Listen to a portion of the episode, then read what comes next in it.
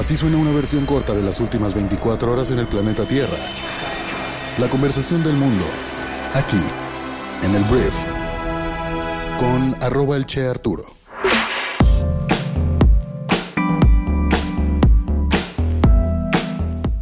Muy buenos días, bienvenidas, bienvenidos a esto que es el brief para este martes 22 de agosto. En este podcast vas a informarte con el resumen de las noticias que debes conocer el día de hoy para ser una persona bien informada y yo soy Arturo Salazar, tu anfitrión y uno de los fundadores de Briefy. Muchísimas gracias por estar aquí, vamos a comenzar con esto que es el brief. Arranquemos hablando del presidente Andrés Manuel López Obrador, que el día de ayer volvió a hablar de Xochitl Galvez, algo que en teoría ya no puede hacer. Él dijo que no iba a decir nada, pero mostró un video de Xochitl, aspirante presidencial de la oposición, en el que participaba en el foro del Frente Amplio por México, hablando sobre las diferencias culturales entre el sureste y el norte del país en relación con los modelos de trabajo. Galvez mencionó, hay una cultura distinta en el sureste del país y no podemos aplicar un modelo similar al del norte. Recuerdo cuando trabajaba con Fox quisieron instalar una maquiladora en San Cristóbal de las Casas Chiapas y les dije que sería un fracaso, nadie iría a trabajar 8 horas diarias porque no está en su cultura. AMLO, sin mencionar directamente a Xochitl, expresó su desacuerdo con dicha postura, argumentando que en todo México la gente es trabajadora y defendiendo la cultura laboral de los pueblos del sureste. Y después de todo esto, tras ser cuestionada por AMLO respecto a sus palabras sobre el sur y el norte de México, Xochitl salió a la defensa de sus declaraciones mediante un video publicado en su cuenta de Twitter. La panista enfatizó en su mensaje la importancia de no sacar de contexto sus palabras y afirmó que siempre ha buscado un desarrollo regional sostenible con identidad. Xochitl recordó que en 2012 advirtió sobre la inviabilidad precisamente de imponer estas maquiladoras pero en cambio destacó la efectividad de proyectos ecoturísticos y relacionados con el campo como las nubes, el chiflón y las guacamayas que continúan operando exitosamente hasta la fecha. Concluyó su video con un llamado a evitar tergiversaciones. Dijo, ya basta de sacar de contexto mis palabras y acusó pues a tener una campaña de desinformación en su contra, dijo que se les nota el miedo y demuestran que no entienden que somos un país diverso. Al rato dirán que quieren llenar de fábricas las playas y costas.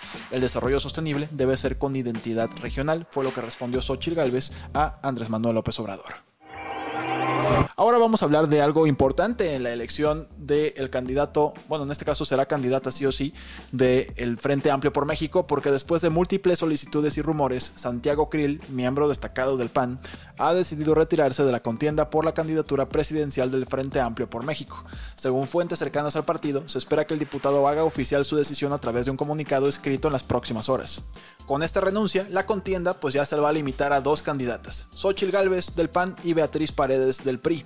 Con esto pues ya sabemos que el PAN ha decidido apoyar plenamente a Xochitl y durante un recorrido por Quintana Roo, Xochitl Gálvez agradeció a Krill y reconoció su valentía. Aseguró, Santiago y yo estamos juntos en este proyecto. Este lunes se hizo pública una carta en la que militantes y simpatizantes del PAN solicitaron a Krill su retiro para fortalecer la candidatura de Galvez en la contienda interna del frente, una coalición que está, como ya sabes, integrada por el PAN, PRI y PRD. Lo que pasaba es que Beatriz Paredes trae mucho músculo, traía todo el PRI atrás. Entonces el PAN corría el riesgo de que pues ganara el PRI al estar dividiendo su voto. Entonces, por lo pronto se cumplió ya el cometido de los panistas. Hay una sola candidata, será Xochitl Galvez su candidata y veremos quién gana entre Beatriz Paredes y Xochil Gálvez. En las encuestas va Xochil Gálvez, todo pareciera indicar que es Xochil Gálvez la persona que va a encabezar el frente, pero ya veremos en qué termina esto. En el siguiente punto del día voy a hablar de un reporte que publicó Reuters que habla de cómo los cárteles de la droga presuntamente están utilizando el sistema de envío de remesas de Estados Unidos a México como mecanismo para lavar las ganancias de sus actividades ilícitas. El presidente Andrés Manuel López Obrador ayer pues no estuvo de acuerdo, vamos a decir esto. Em, y eh, dijo que este es un tema particularmente delicado, ya que siempre ha valorado y defendido a los migrantes mexicanos en Estados Unidos, a quienes considera héroes anónimos. Según AMLO, estos trabajadores representan un pilar fundamental en la economía mexicana, lo cual estamos de acuerdo, aportando significativamente a través del envío de remesas para sus familias en México.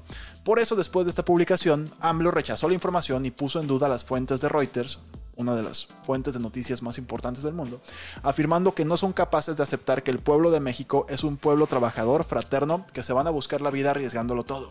Y aquí el presidente pues básicamente está diciendo que el 100% de los mexicanos que están en Estados Unidos son personas honestas que trabajan para mantener a sus familias en México, cuando claramente no podemos hablar de números absolutos.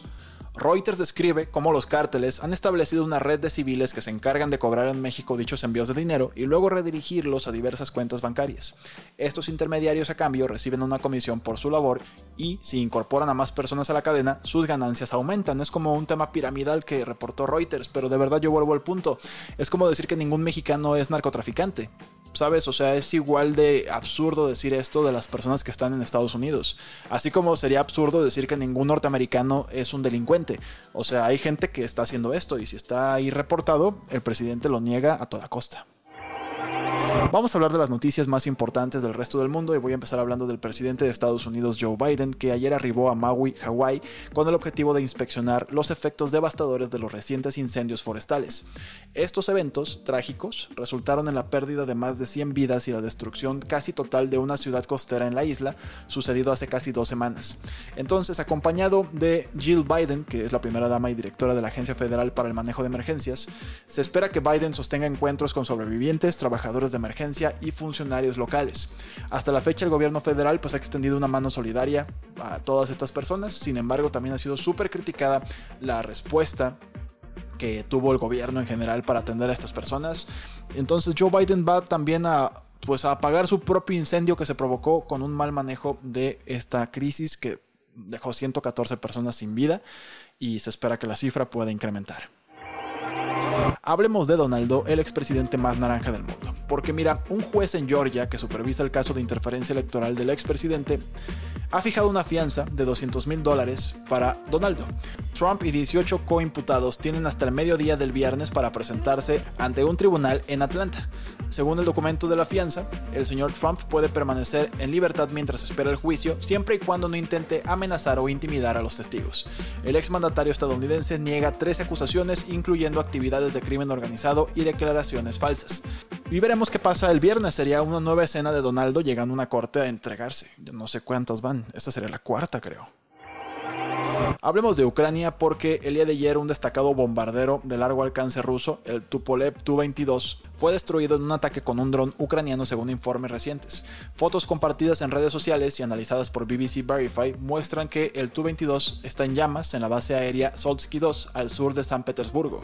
Moscú sí confirmó que un dron fue alcanzado por fuego de armas ligeras y logró dañar un avión, pero pues Ucrania no ha hecho comentarios al respecto y no se había dicho nada de que era un avión tan importante. Es súper importante este avión y al parecer fue destruido.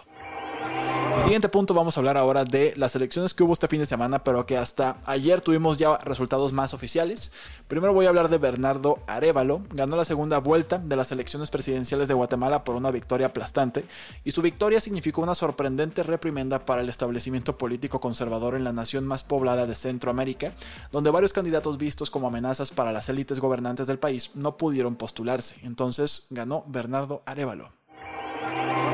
Ahora hablemos de Miguel Bosé. Miguel Bosé es un cantante muy reconocido, es español y lamentablemente informó ayer a través de un comunicado que fue víctima de un violento asalto en su hogar ubicado en la alcaldía Álvaro Obregón de la Ciudad de México.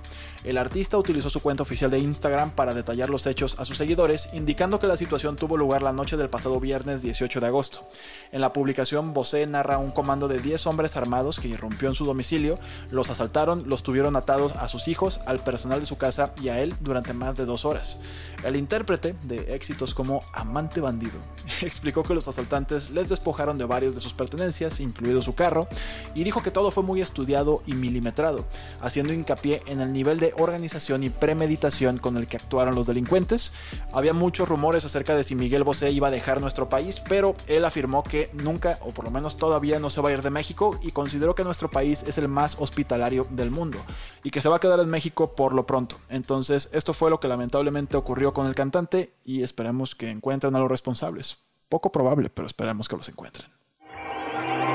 Para todos nuestros suscriptores de Briefy, les quiero recomendar que vayan a leer o escuchar el resumen de un libro llamado How to Win at the Sport of Business, o traducido Cómo ganar en el deporte de los negocios, escrito por el dueño de los Mavericks, el multimillonario Mark Cuban, que de hecho es uno de los tiburones de Shark Tank en Estados Unidos. Está buenísimo este libro, te lo recomiendo muchísimo. En 16 minutos puedes leer los puntos más importantes y útiles para tu vida.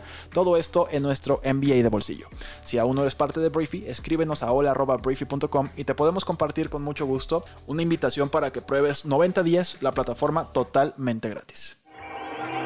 Muchísimas gracias por haber estado aquí. Esta fue la conversación del mundo para este martes 22 de agosto. Gracias por compartir este podcast con tus amigos y familiares y nos escuchamos el día de mañana en la siguiente edición de esto que es el brief.